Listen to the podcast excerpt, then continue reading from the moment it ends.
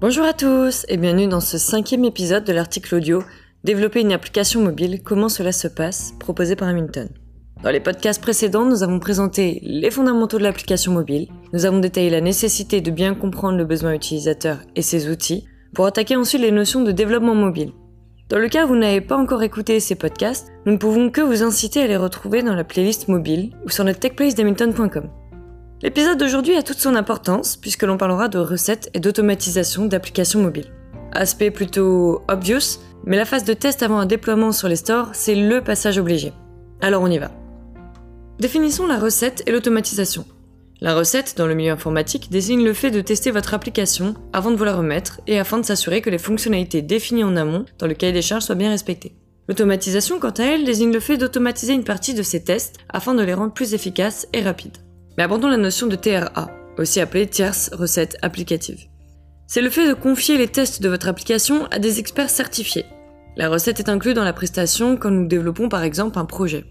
Nous sommes également en mesure d'effectuer des recettes sur des applications qui n'ont pas été développées par nos soins afin de vous fournir des recommandations et correctifs.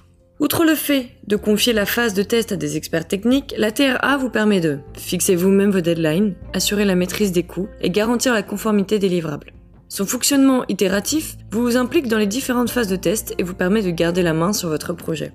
Ça aussi, c'est un autre avantage de la tierce recette applicative. Elle évite les biais cognitifs entre les équipes de développement et les équipes de test. Les testeurs et développeurs ne sont pas en contact direct, ce qui permet aux testeurs de rester objectifs et de ne pas, même inconsciemment, s'habituer aux manières de coder des développeurs, ce qui pourrait les amener à s'habituer à certaines pratiques de codage pouvant être considérées comme une anomalie. L'automatisation, il faut savoir que ce n'est pas automatique. L'automatisation consiste à laisser une machine exécuter de nombreux scripts de test afin de remonter les anomalies à un expert qui devra les traiter.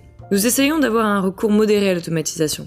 Nous ne l'utilisons que sur certaines zones à risque, ciblées ensemble, où nous effectuerons un grand nombre de tests automatisés. Nous n'appliquons pas l'automatisation à l'ensemble de nos phases de test. Chez Hamilton, nous estimons que les tests humains sur un smartphone réel, réalisés par nos équipes certifiées, sont plus efficaces et poussent davantage une application dans ses derniers retranchements que les tests automatisés effectués sur une machine virtuelle.